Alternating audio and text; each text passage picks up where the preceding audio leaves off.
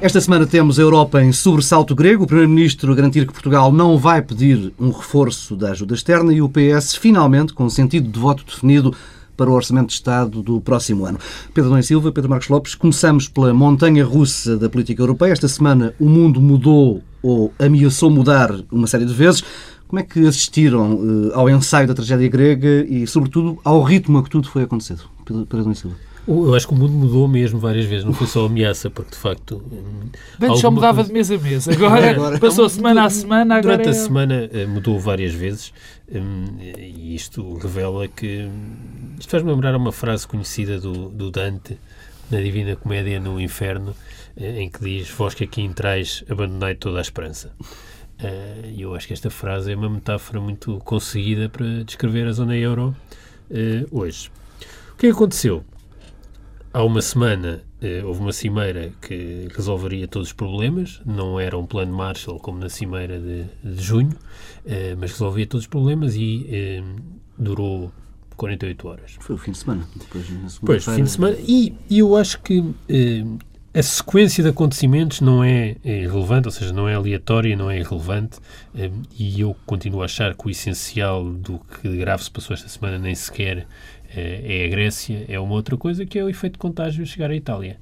Hum, é, que foi, é, no essencial, aquilo que aconteceu de mais grave esta semana. E tivemos mesmo flutuações para cima de, de, de, dos 6%, juros da dívida. Os 6% não, como dos juros da dívida francesa Sim, e alemã. É? Ou seja, Começaram com réplicas a... que atingiram a França e a Alemanha. O, que, isto parece a brincar, mas eu acho que a questão é suficientemente séria a sensação que a certa altura deu esta semana, e eu acho que é um, algo que pode acontecer mesmo, é que isto tudo vai acabar com a senhora Merkel a dizer nós não somos a França. Eh, isso é, é, é dramático. O, a, a, Grécia. Eu acho que a Grécia eh, foi essencialmente eh, reveladora. há um lado trágico e há um lado daquilo que de facto pode ter mudado ou que ajudou a mudar. A senhora Merkel, a certa altura esta semana, quando ainda parecia que ia haver referendo, uh, disse que o referendo tinha alterado profundamente a situação psicológica. Um, e eu acho que uh, a alteração da situação psicológica é que a ameaça de referendo e a evolução política na Grécia serviu uh, para pôr a nu uma coisa, é que o euro é uma espécie de arma de destruição maciça. Hum. E é uma arma de destruição maciça que pode ser acionada pelos mais fracos. 2% do PIB europeu. Isso é o lado surpreendente. Quando 2% do PIB europeu podem pôr toda a economia mundial uh, em risco, é porque o problema não são desses 2% do PIB europeu, da zona euro, PIB da zona euro. E, a questão é, é, isto não chega para que sejam tomadas medidas não, a mais questão é que, sérias? Se isto é assim, é porque é um problema estrutural que não se resolve com os analgéticos que foram, foram apresentados claro. a semana passada. A outra uh, dimensão um, grave e a tal arma de destruição maciça que uh, a Grécia revelou esta semana é que um, é evidente que Papa Andreu se moveu por uh, questões políticas internas, porque estava, um, no fundo, preso entre um, apoio político que já não tinha do já, Parlamento. Já vamos a essas questões de Não, mas deixa-me dizer outra, outra, coisa, outra coisa, mas é que isto tem a ver com, com o que é revelado e eu, eu acabo já, que é o euro está, eh, é uma arma de destruição maciça também para as democracias. É insustentável. O que está a ser pedido à Grécia, eu acho que isso é que é a questão e o exemplo, eh, é algo que não é sustentável. Nós não conhecemos nenhuma experiência democrática que tenha conciliado eh, liberdades, garantias e direitos com uma degradação das condições materiais, como está a ser exigida à Grécia e por arrasto a, muitos outros países. E, portanto, o tal choque positivo do Sr. Papa Andréu tem este efeito, é revelar os limites para os sacrifícios em democracia. Não é possível. Portanto, isto não vai ser possível assim. Eh, e, eh, como eh, a Grécia pode acionar essa arma de destruição maciça, talvez assim eh, o eixo eh, Mercosi perceba eh, que eh, a ameaça sobre os credores é mesmo real. Já, já, já falamos mais em detalhe dessa questão da, da democracia. Hum, Pedro Marcos Lopes, ficaste também um pouco tonto com a velocidade a que tudo isto aconteceu. É evidente que, que enfim, que a espiral de acontecimentos deixa qualquer pessoa tonta e, e alterada, mas uh, sem pretender, enfim, armar-me em, em, em, visionário, eu já esperava que uma coisa deste género, pelo menos, uh, acontecesse. Hum. Quer dizer, e, e o terremoto, e o terremoto final, não foi esta semana, mas poderá ser para a outra ou para daqui a 15 dias.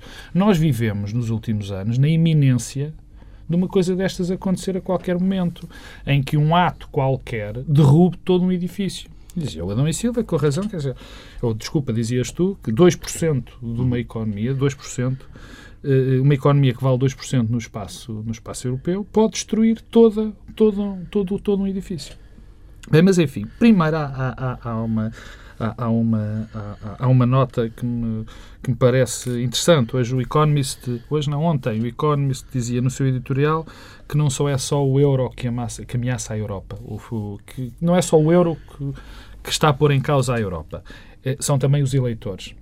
E são também os eleitores. Já não são os mercados, é agora uma, uma... já não eram os mercados, agora são, são os eleitores. Isto, isto transporta-nos, isto transporta-nos, e agora, desculpa não pegar imediatamente naquilo que aconteceu esta semana, porque uh, acho que isso já foi demasiado falado, quer dizer, nós sabíamos que, aquele, que aquelas aspirinas que deram, uh, que toda a gente veio aplaudir violentamente, não significavam rigorosamente nada. deram menos tempo do que... Que duas ou três, que há duas ou três medidas, que, que, estas medidas provavelmente teriam bastante impacto se são tomadas há um ano, há um ano e meio, há dois anos, mas neste momento já não representam nada que há um consenso mais ou menos generalizado entre quem, quem fala e quem observa e quem estuda a realidade europeia, que, eh, que medidas que são, na minha opinião e na opinião de muita gente, inadiáveis, que é a questão do, do papel do Banco Central Europeu, das políticas de desenvolvimento económico, isto não, não apenas polar, da capacidade que o BCE tem, na minha opinião, que tem de ter de imprimir, de imprimir moeda. Quer dizer, eh, isto nós já sabíamos, quer dizer, que já sabíamos que aquela cimeira não resolvia nada destes assuntos. Bom, o mais interessante desta semana, e o Pedro já, já deu, o Pedro Adão Silva já deu um pequeno toque, é terem entrado em jogo os eleitores, os cidadãos. E primeiro ponto é, é quando eu falo em cidadãos, há, há, algo que tem que ser dito, quer dizer, porque eh, eh a Europa não tem cidadãos. Teoricamente não tem cidadãos. Quer dizer, e, e, havia os vários países com as suas várias uh, soberanias que tinham os cidadãos. Portanto, nós não podemos falar ainda de uma cidadania europeia. Sim, mas os eleitores não chegaram a entrar, porque não os deixaram, não é? Não, porque a questão que se põe é esta. Mas os eleitores dizer... não têm feito outra coisa se não entrar. Não, eu acho que não. Os governos têm sido varridos um, Não, não, isso é. Não, mas isso. Não, não, mas, não, mas não é nessa dimensão, Pedro. Não, não é nessa dimensão. É na própria construção da maneira como a Europa se foi construindo, como se foi desenvolvendo, desenvolvendo e como se foi sendo comunicada aos seus maiores interessados, que são os cidadãos. Quer dizer, eu, por isso, eu falo, eu sou completamente anti-referendos. Acho que o anti-referendos é uma arma, uma, o referendo é uma arma perigosíssima em democracia. Não deve ser utilizado. Como exceção. Nas questões da soberania. No poder, no verdadeiro poder constituinte de uma nação.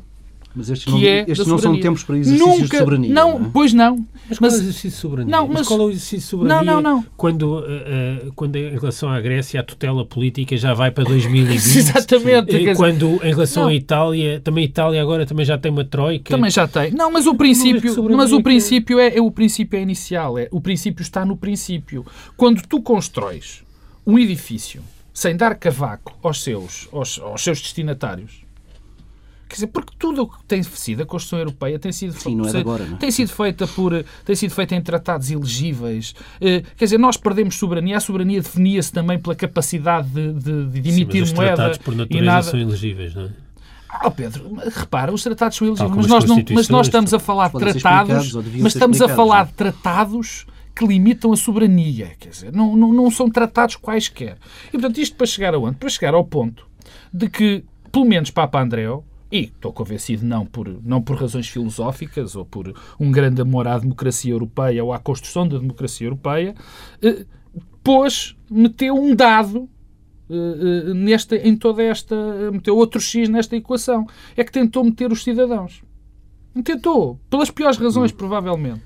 Bom, e o que é extraordinário é a comoção generalizada que existiu, que, que, que se deu. Foi um bocadinho mais que comoção, não é? Não, exato, mas eh, o terremoto generalizado por este pedido. Quer dizer, e, e- e isso faz-nos pensar, e é por isso que eu, que eu, que eu trouxe este, este dado. Isto faz-nos pensar da maneira como foi construída e como está a continuar a ser construída. Completamente contra os cidadãos. Isso é algo que eu julgo acreditar, e com este termino, é que não se constrói países, nações, grandes projetos como a Europa sem os cidadãos. Pedro dizias há pouco que não fazia sentido, não fez sentido este gesto de, de Papa Andreu. Eh, Uma das críticas que foi apontado é decidir referendar a esta altura, ou avançar com essa Não, hipótese não fez a esta altura do sentido. campeonato. Não. Eh, Por exemplo, eh, admitias ou achavas mais legítimo que Berlusconi referendasse, por exemplo, esta vigilância que vai acontecer da Troika em Bem, Itália? a Itália tem uma Está a tradição de referendos. A não é? Itália faz referendos a um ritmo que é impossível acompanhar.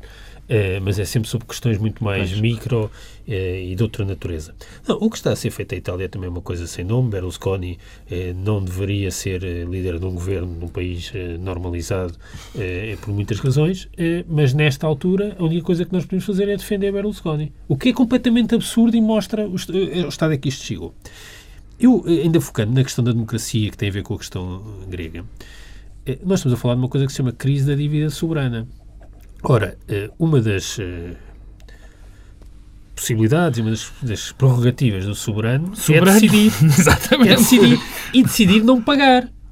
Eh, E, portanto, é isso que está em, em questão. na Grécia. As pessoas, o soberano pode decidir e pode decidir não Seja pagar. quais forem as Com as consequências. consequências. E, como nós sabemos que eh, as democracias não são compatíveis, as democracias liberais não são compatíveis com eh, eh, degradação das condições materiais como aquela que está a acontecer, com uma agravante, e isto leva-me também a Portugal, é eh, quando essa degradação é também baseada numa punição de contornos morais, muitas das vezes interiorizada pelos governos nacionais.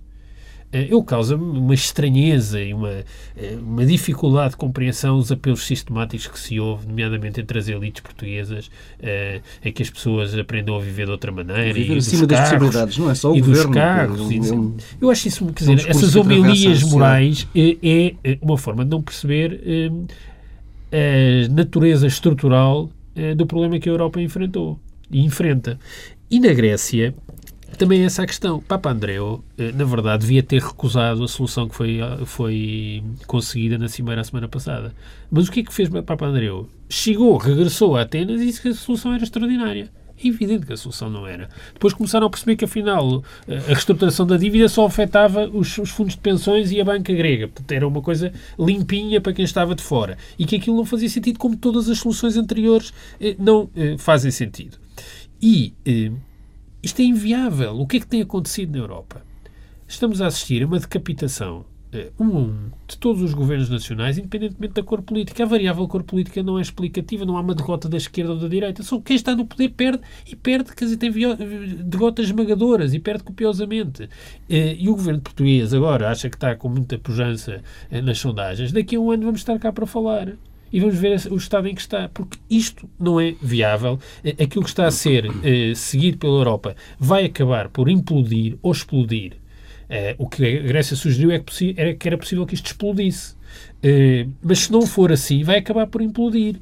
E isso é que é o lado positivo, quer dizer, para tentar ter algum otimismo em relação ao que se passou esta semana, é que pode ter havido aqui uma virtualidade. Isto pareceu uma daquelas jogadas típicas da Guerra Fria, eh, daquelas estratégias militares em que eh, alguém que está numa posição muito fraca eh, fazia avançar todo o arsenal militar como última jogada para tentar reverter a seu favor e tentar chegar a uma situação um pouco melhor. Há muitos, há muitos exemplos disto durante a Guerra Fria. Agora, a Grécia recuou também, portanto não há racionalidade nenhuma também naquilo que, que o governo grego fez. Eh, Mas ainda assim, isto pode ter sido revelador. Foi forçado, claro. Não, mas recuou. O ter sido forçado é porque recuou.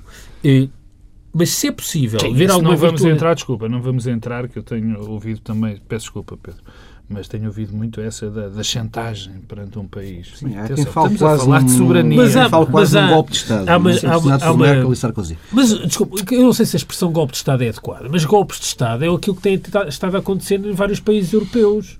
Não, quer dizer, não há um golpe de Estado quando há uma tutela sobre, sobre a Grécia que, que dura até 2020, ou, ou quando se fala de uma solução semelhante em Itália, ou até dos, dos moldes como a Troika, entrou em Portugal com um apelo, um clamor nacional para virem os senhores estrangeiros fazerem um memorando.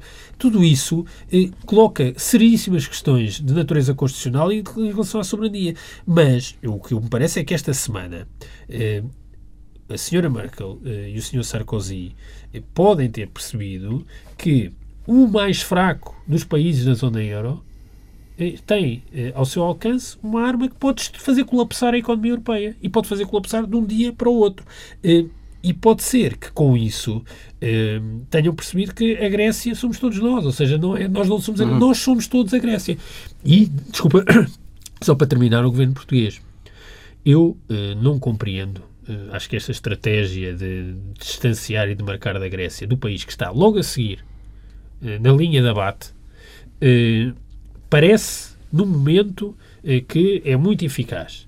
Mas vai acabar por ter enormes custos, porque eu não sei qual é a sustentabilidade eh, de, de, do pagamento, de, das condições para, para, pagar a nossa dívida e a dívida grega e italiana e por aí fora, com estas soluções. A nossa dívida só, vai, só pode aumentar em percentagem do PIB. E, e portanto, não sei o que é que nós estamos a ganhar com isto. Ou o que é que alguém vai ganhar. Estamos a adiar o momento eh, em que os mercados continuam a agir com enorme racionalidade, porque estão a ser criados incentivos aos mercados para agir deste modo. E continuam a especular. E, não, os mercados esta semana reagiram com bem, racionalidade. Bem. Com racionalidade. Terça-feira foi uma... Até aquela terça-feira negra foi, foram absolutamente racionais. Aliás, a Grécia serviu a Grécia, o episódio político grego serviu para ocultar aquilo que se estava a passar em relação à Itália e à França. Exatamente. Aliás, o, é fim, o, fim da, o fim, desculpa, o fim daquele, daquele pacote foi a Itália, não foi mais não nada. Foi a seguir, não foi a Grécia. A Grécia veio a seguir. Itália e, veio e, e como isto é tão, eh, do ponto de vista político, é tão uh, ofuscante, eh, acabou por, por, ocultar o que está a passar em relação à Itália, que é muito mais grave, porque estamos a falar de uma economia que é a terceira da zona euro. Bom, se há, se há, se há uh, só duas outras notas uh, só para acabar com este tema. Se há, uh, se havia necessidade de nós entendermos que o grande problema da, da Europa era um problema político, ele ficou bem à vista esta semana, não é? Porque, porque foi a primeira vez que houve um cheirinho a primeira vez que houve um cheirinho de política e do que a política poderia fazer à economia. Uhum. Quer dizer, até nessa perspectiva, este turbilhão, este abalozinho, parafraseando a doutora Manela Ferreira Leite, até para, esse, até para este, este abalozinho serviu para percebermos isso, quer dizer, que a política uh, é que define, é que tem que definir, Sim, e bastou... Um pequeno... seguimento. Não, é? não, o problema é sempre esse, mas o problema é sempre esse, porque nós sabemos desde há muito que as soluções são soluções políticas. Nós já sabemos, quer dizer, provavelmente as únicas pessoas que não sabem é o Sr. Sarkozy e a, a Sra. Merkel. Aliás, e eles conseguiram fazer uma coisa extraordinária. Durante um dia conseguiram transformar Jorge Papandreou num estadista e, e Silvio Berlusconi, quer dizer, é extraordinário. Quer dizer, quando a, a capacidade de, de a, negligência com que está a ser conduzida a Europa é tal que nós já somos capazes de chamar a Papa Andreu e Silvio Berlusconi estadistas. Isto é absolutamente notável. Há algumas coisas, desculpa, há algumas coisas que que ainda não assumiram visibilidade, mas que estão a mudar muito. Que é, por exemplo, a posição do SPD em relação aos temas europeus. O SPD agora já é claramente contra a, a forma como tem sido Sim, mas depois como também é que se tem, tem liderado com o problema grego. Tem umas vozes que também não, mas o líder, muito... do, o líder do SPD Sim. é contra Sim, como, também, como também há vozes dentro da, da CDU que, que não concordam perfeitamente com a linha Sim, mas como a CDU passará, será mais um governo que será varrido, é, isso já não conta, não é? Isso, enfim. Bom, Sim, e depois, só, só, só, para, só, só, para terminar, só para terminar uh, o, o, o raciocínio e aquilo que, que, que se vai passando na Europa, tem a ver com, com uma coisinha que, que eu vou insistir, que já comecei por, por, por apontar, que é a questão do déficit da representatividade. Mais uma vez, o déficit de representatividade na Europa mostra os problemas que, que estão, que estão à vista, porque o, o, o, Pedro há bocado dizia que as sondagens em Portugal eh, ainda são boas para o governo, mas, mas estão a deixar de ser. Bom, eh, a questão que se levanta é que 81% das pessoas em Portugal foi contra este orçamento. E 60% não tem confiança neste governo. Quer dizer, e o problema é onde é que vamos albergar este descontentamento. E isto passa-se em Portugal e passa-se em muitos outros países na Europa. Porque a, a, a simples mudança de governo, destes governos que vão todos cair, cada vez que há uma eleição, este governo cai, também levanta esse problema, que é o problema da representatividade e de quem é que vem a seguir e se as pessoas se reconhecem nas políticas Mas, a seguir. oh, Paulo, mesmo para, para, terminar, uma última coisa sobre isto, que é esta ideia deste diretório eh, Mercosi isto é uma coisa que está a assumir proporções, eh, porque esta semana eh, o senhor Merkel e a senhora Merkel falaram várias vezes. Merkel e a senhora Merkel. Eh, senhor Sarkozy. é, o Mercosi já me está. mas falaram várias vezes em nome da Europa. Sim. Não têm, não lhes foi delegada nenhuma competência nesse sentido. Nunca foi tão visível quanto Não, mas hoje apareceu, mas esta semana também apareceu um dado que pode ser novo. Eu já estou por tudo, já tenho esperança em tudo. Quer dizer, o Mário Draghi entrou, Sim, há, uh, teve uma juros de imediato. deixou baixar os juros, BCE, que deu um bom sinal, deu um bom sinal ao mercado. Bom, baixou pouco, devia ter baixado muito mais. Bom, mas olha, mas o, disse uma coisa, é uma, disse uma coisa extraordinária. Oh, Pedro, já sei o que é que tu vais dizer. Se a Grécia não, havia possível, é verdade. Se, estava, se ia sair do euro, disse não está previsto nos tratados. É verdade. Eu, por acaso, o artigo 50 do, do tratado diz que pode entrar e pode sair. Pode sair e depois pode voltar a entrar, mas se calhar não se estava a referir. Mas Mário Draghi deu boas indicações. De facto, um dos cernes do problema, o grande cerne. o cerne do, do problema vai acabar-se BCE é quando o BCE se transformar num banco central mesmo, já estamos a dar um passo Quando muito o Sr. Gutenberg for para com certeza, presidente do BCE. Olha, isso dava um jeito. Mas que leva chapas. Mas que leva chapas. Vamos só fechar este, este capítulo europeu com um, um dado uh, mais caseiro. Pedro Passos Coelho garantiu esta semana que Portugal não tem qualquer plano, por enquanto, para pedir mais dinheiro à Troika, não quer pedir um reforço do plano de ajuda externa. À saída do Conselho Nacional do PSD, o Primeiro-Ministro defendeu que reajustar sim. Passos Coelho defende que é preciso pedir mais tempo, talvez mais flexibilidade. Uh, isso poderá ser já pedido aos técnicos de Troika que vão aterrar em Lisboa já nesta segunda-feira. Hum, Pedro Marcos Lopes, isto é um primeiro sinal do que aqui vem. Que é vai ser inevitável esse pedido que Bom. Passos Coelho não quer verbalizar ainda. Ah, tinha ideia que a primeira vez que verbalizou foi no Paraguai. Não, é não que isso não é Foi a primeira vez que falou, é foi, foi, de facto. Bom, uh, se a Europa continuar neste caminho, é evidente que Portugal vai ter, vai ter, vai ser, ter que ser reforçado o pacote de ajuda. Isto para mim não tenho dúvida rigorosamente nenhuma. O segundo ponto a registar e com agrado, com muito agrado, com muito agrado mesmo, é verificar que Pedro Passos Coelho está a mudar de opinião e que todas aquelas frases de que a renegociação era absolutamente o fim, que nem pensar, perdíamos a credibilidade, nunca mais ninguém nos emprestava dinheiro nenhum, eh, eh, enfim, ele viu que esse tipo de discurso não faz sentido e está a voltar atrás. E é bom que, pelo menos, olha, o presidente Cavaco Silva já teve algum efeito, porque eu quero recordar que o primeiro dirigente político, enfim, relevante, a falar do alargamento dos prazos, eh, de que era preciso certas coisas tinham que ser negociadas porque não estavam bem no acordo de negociação com a Troika, foi Cavaco Silva. E agora parece, parece-me evidente, enfim, dito com palavras suaves, que Pedro Passos Coelho já percebeu, bem-vindo, que com este acordo não se vai a lado nenhum. Agora há só uma pequenina, deixa-me só, não, deixa, deixa, deixa, deixa-me, não, mas Pedro, diz lá que depois. Há umas semanas eram os irresponsáveis quem falava da possibilidade de negociação eh, do memorando. Um, o Presidente da República, aliás, eh, no fundo, chamou a atenção que havia coisas que estavam previstas no memorando e que já tinham desaparecido sem que daí uhum. tivesse vindo mal ao mundo, nomeadamente essa coisa sim, central que era a taxa social única. Não era uma questão marginal, era uma questão central. e, não, mas isso. Tu agarras-te até dizer, não há semana porque, que porque não eu acho que, a TSU, porque a TSU é muito importante, porque não era uma questão marginal do memorando, era uma questão estrutural e era o, o, o que ia ajudar a compensar eh, a austeridade com a crescimento económico era aquilo que era essa solução magnífica. Dito isto, eu eh, não interpretei eh, as palavras do Primeiro-Ministro como vocês estão a interpretar. Eu acho otimamente que haja uma negociação e um ajustamento. O Primeiro-Ministro sugeriu que tinha a ver com o financiamento direto eh, ao setor empresarial do Estado. Era isso que era preciso. Porque não puderam usar o dinheiro da banca para. Mas eh, já houve eh, uma resposta a dizer que essa solução foi tentada no próprio memorando e que foi a Troika que na altura não permitiu.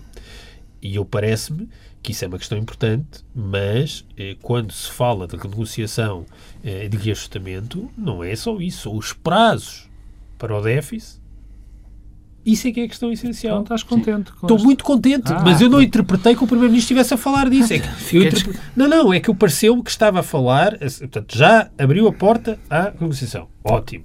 É, é uma evidência. Qualquer um político realista e com sentido de Estado, neste momento, era isso que devia estar a fazer. Tudo o resto são lirismos e, e soluções mágicas. Pedir mais tempo. Eh, mais tempo. E é uma espécie de versão uh, amplificada do irrealismo uh, de José Sócrates. Portanto, estamos perante uma versão amplificada que vai ter custos políticos maiores e custos económicos e sociais maiores do irrealismo de José Sócrates, quando se fica preso àquilo que, que, que foi negociado, que foi uma má negociação, sendo que foi uma má negociação e a envolvente externa degradou-se tal que já não uhum. faz, de maneira tal que já não faz sentido. Mas dito isto, o essencial da negociação são os prazos para o cumprimento do déficit. Não é eh, tantas outras coisas que são todas elas importantes, mas não. eu acho que este é que é o ponto central a, da negociação. A última, a última nota sobre o que eu queria dar é, é tem a ver com, mais uma vez, algo que eu acho que o, que o Sr. Primeiro-Ministro devia evitar.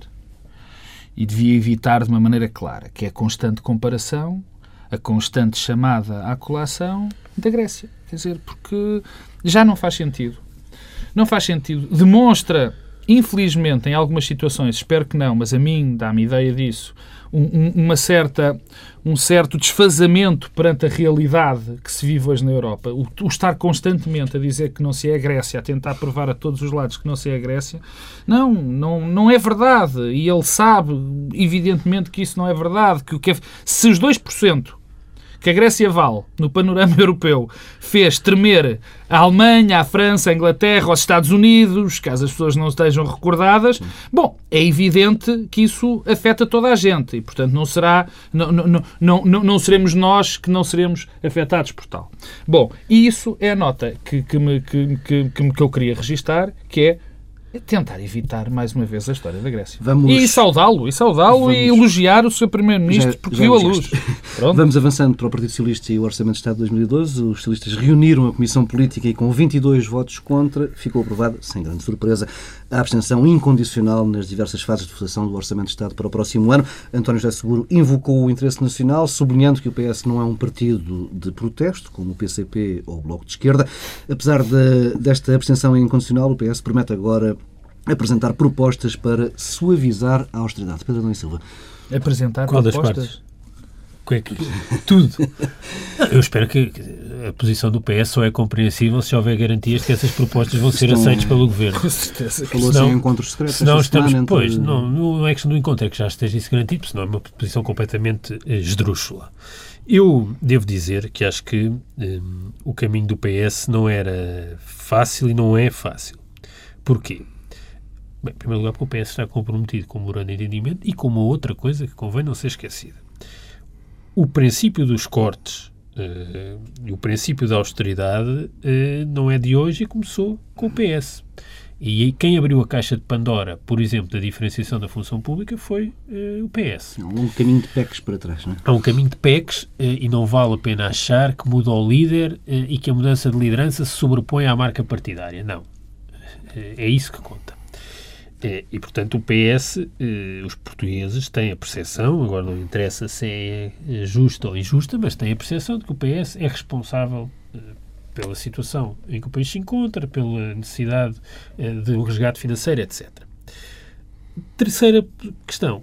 O PS eh, não quer sair do arco da governabilidade e, portanto, quer aparecer como um partido eh, responsável e, ao mesmo tempo, dar uma caução, essencialmente para consumo externo, eh, sobre o suporte político que existe em Portugal. Eh, e isso eh, para diferenciar também eh, da Grécia à sua maneira. Aliás, António José Seguro anteontem falou disso. Falou disso. Mas mais que diferenciar da Grécia, no fundo o que António José Seguro está a dizer é que não se quer comportar como o PSD se comportou há exatamente um ano. Quais eram as possibilidades perante este, este cenário? O PS tinha três possibilidades. Uma, que é aquela doutrina de abster sem ver, há um mês, abstinham-se, e depois faziam um combate político ao orçamento, mas garantindo a viabilidade. Eh, com variações, é, é a posição de António Costa e de Francisco Assis. Segundo, eh, envolver-se na negociação e condicionar o, o, o, o voto ao, ao, conteúdo da negociação. E a pretensão na generalidade e depois logo se verá. Pronto, mas depend, fazendo depender, dizendo, uhum. exigindo três condições suficientemente marcantes para fazer votar a favor ou, ou, ou contra. Uh, terceira, tendo em conta que já é conhecido o orçamento, votar contra. Votar contra. O que é que o PS fez? escolheu uma, uma opção completamente esdrúxula que tem um bocado de várias das posições, eh, mas que eh, acaba por se traduzir eh, numa espécie de posição inconsequente eh, e que, eh, a meu ver, pode tornar, ou se é que não tornou já, o PS completamente irrelevante. Abstém-se, tem um conjunto de reivindicações, mas não condiciona o seu sentido de voto ao que o governo faz com estas reivindicações. Ou seja, eh, não serve para nada. e mais, tenta explicar que há uma folga orçamental que permitia que o governo fizesse aquilo que o PS acha que devia ter feito. Isto é uma discussão que não vai correr bem. Isto tem um enorme Concordas, risco. portanto, com Ferro Rodrigues quando diz que espera sinceramente que as conversações com o governo corram bem? Mas eu não espero. Eu, eu não percebo a Corra bem, a questão é outra é que, não, é que eu não percebo a posição do Correu, PS não é? se não houver essa garantia. Eu imagino que, quer dizer, que isso tem alguma eh, ironia Claro, é fina. Eh, porque eu não percebo que eh, esta posição não tenha, não assente não já eh, num acordo, porque senão então isto o PS está a tornar-se... E qual é o risco disto? Bem, eu acho que há aqui uma tentativa surretícia de demarcação de seguro em relação a Sócrates. Através, no fundo, da incorporação da responsabilidade e do desvio. Da responsabilização de Sócrates pelo desvio. Quando o desvio que existe é um desvio que tem a ver com o irrealismo do orçamento para 2011 e o morando de entendimento, ou seja, uma subestimação da receita que não faz sentido. Porquê é que torna o PS irrelevante? O voto não tem efeito nenhum. O PS está a dizer, o nosso voto não produz efeito. Ao mesmo tempo, coloca o PS numa terra de ninguém, politicamente. Que é, não representa o descontentamento. Aliás, isto vai contribuir para desinstitucionalizar o descontentamento, que tenderá a ocorrer nas ruas e, e- e levado pelo PC e pelo Bloco. Portanto, desinstitucionaliza o, o- o- o descontentamento, mas também o PS não é visto eh, e não representa aqueles que acham que a culpa é de Sócrates e que este governo está aqui a resolver o problema. E isso vai ser dramático, porque no fundo o PS está eh, a juntar-se eh, a uma solução orçamental que, que assenta num conjunto de pressupostos políticos eh, completamente errados e que afrontam a base eleitoral do PS e o património político do PS. E o que eu não compreendo é que, depois da abertura que foi criada pelo Presidente da República, o PS não tenha, Não aproveitado. Neste momento não há nenhum partido a representar a posição do, do Presidente da República, porque é uma terceira via entre o Governo e aquilo que diz o PC e o Bloco, eh, que é a questão da equidade, ou seja, distribuir o mesmo compromisso com, os- com- com os objetivos do memorando, mas distribuir de modo diferente. Eh, ninguém representa esta posição. E isto é é, é absolutamente surpreendente eh, e se António José Seguro quer também romper com o passado, além do mais tinha nesta questão uma oportunidade de romper com o passado, porque foi o governo anterior, bem sei que com uma natureza completamente diferente, mas foi o governo anterior que abriu a caixa de Pandora da compressão salarial na função pública, que é errado a vários, por várias razões. Pedro Marcos Lopes. A quando do- da votação, a quando da negociação para o orçamento de 2011, eh, foi, eh, enfim, foram muitas vezes eh, Passos Coelho, eh, foi apelidado, enfim, disseram coisas muito feias de Passos Coelho, porque Passos Coelho foi negociar com o Partido Socialista o orçamento. Ficou até na história a célebre fotografia de, de- Telemóvel. de- do telemóvel de Eduardo Catroga. Ora bem, porquê é que eu trago isto? Porque eh, Passos Coelho, o Partido Social Democrata, negociou com não disse que ia votar, nem que contra, nem abster-se, nem coisa nenhuma, disse não. Primeiro vamos ver o que é que as senhores têm para nós. E vamos ver, e vamos fazer propostas, e vamos chegar a um consenso, ou não. Mas condicionou antes, Claro. com a questão dos impostos. Como é evidente. Não, não, mas, mas aliás foi uma condição que ele próprio não cumpriu. Claro, sim, mas uh, vamos, mas vamos para o- Não, não cumpriu nessa altura. Tá, ó Pedro, está bem, mas não é isso agora, não, não- é isso que neste momento está em causa. O que está em causa é o processo. O que está em causa é o processo. E o que estava em, e, e mais, e era um processo mais complicado, porque nessa altura o PS estava em minoria, não tinha maioria como tem neste momento o PSD e o CDS. E porquê é que eu trago isto? Eu trago isto para demonstrar, quer dizer, para tentar mostrar às pessoas o que é que é uma, uma conduta responsável. Uma conduta que tenta representar um eleitorado. É, nós temos ideias, nós temos propostas, vamos negociar. Se negociamos muito bem, se, está, se é isto, é muito bem, se não é isto, muito mal, ou pelo menos vamos arranjar um consenso. Essa agora corre o risco de ficar com uma mão cheia de nada. não é? Quer dizer, o que é que se passa com o Partido Socialista? O Partido Socialista, enfim, o Pedro eh, diz, não sei se ironicamente ou não, que, que António José Seguro já deve ter negociado, com certeza, e já tem as suas garantias e já tem todas as suas medidas. Eu atrever-me a dizer que não acredito uma linha desse raciocínio. Não posso acreditar. Porque se eu acreditasse nisso, para que é que se vem com esta proposta da folga de, de mil milhões e, portanto, vamos dizer ao Governo que pode acabar com o 13 terceiro mês? Portanto, afinal, não houve negociação nenhuma. Porque se essa negociação tivesse existido, o que acontecia era que agora não. Olha, nós já temos qualquer tipo de acordo com os senhores do Governo, eles vão respeitar aqui duas ou três coisas que são essenciais, porque é evidente que ninguém esperaria, isso sim seria uma, uma postura altamente irresponsável do Partido Socialista, se agora o Partido Socialista se pusesse a dizer mal do, de, de, do orçamento, das políticas, eh, das políticas em geral, de que a consolidação orçamental não, não servia para nada. Não. O PS está, tem essas baias. E o PSD abriu-as quando foi para além do PEC, quando foi para além do, do acordo da Troika, quando tem propostas, eh, enfim, no mínimo discutíveis, foi muito para além da, troca, da Troika. Portanto, o PS abriu, houve um espaço que foi aberto para negociação. Um grande espaço. Mas o PS não o fez. O PS não o fez. E o PS não o fazendo, o PS não o fazendo, uh, uh, dá. Primeiro, acontece aquilo que o Adão Silva já referiu e que toda a gente, acho, enfim, minimamente consciente, o percebe, é que, mais uma vez, eu estou com isto, mas vou dizer, ah, vai haver um déficit de representatividade.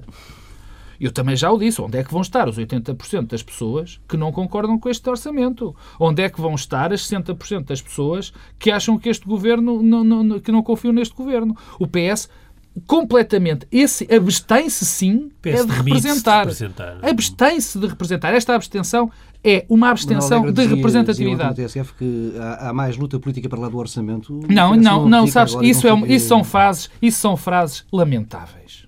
São é uma frase lamentável se for interpretada, e foi assim que eu interpretei, se calhar, enfim, com preconceito, de quase fazer um apelo que não se deve fazer a luta política no Parlamento, nos sítios concretos, mas que se deve falar. Se for assim interpretada, pronto, se calhar são os meus, meus preconceitos contra, contra Manuel Alegre. É aí, é aí que tem que ser feito. A segunda possibilidade é ele dizer que tem que haver luta dentro do PS para que haja alguma coisa.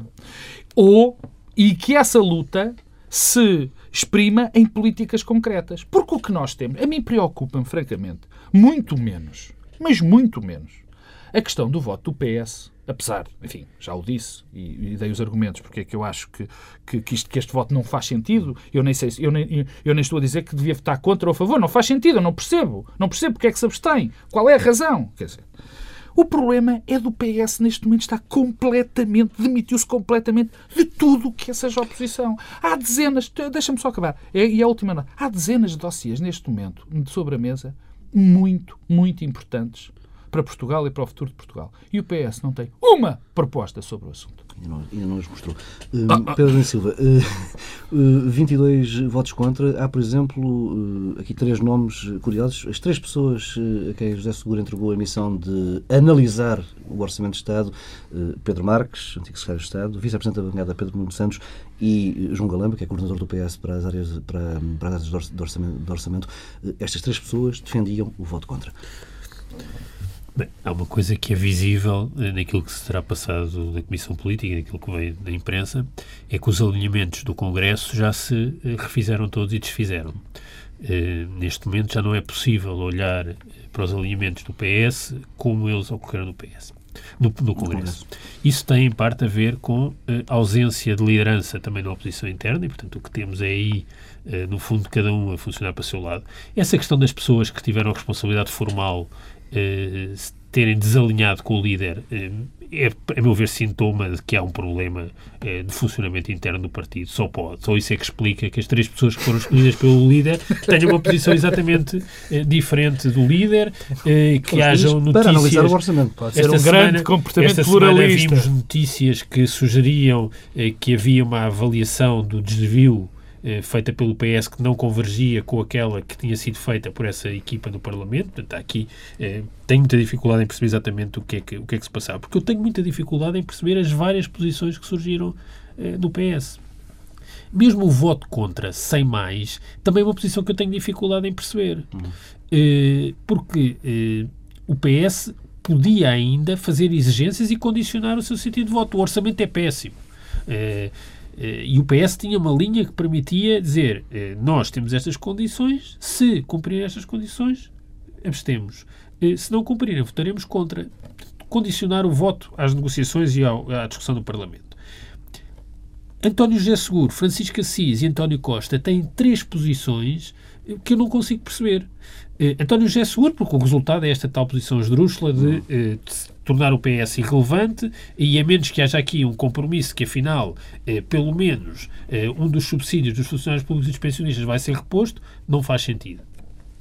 Francisco Assis eh, porque, eh, no fundo, tem uma posição que já não é acompanhada por ninguém eh, daqueles que, que, que estiveram com ele e que não se percebe também exatamente porque eu acho que há aqui um... Já deve ter mudado. Um excesso de, de há uma obsessão também com, o sentido, com a responsabilidade, com, com a grávidas, com o sentido de Estado. É uma coisa que agora as pessoas todas têm muito, é, mas que, no fundo, estamos quase cercados por estadistas, mas o resultado é o que se vê.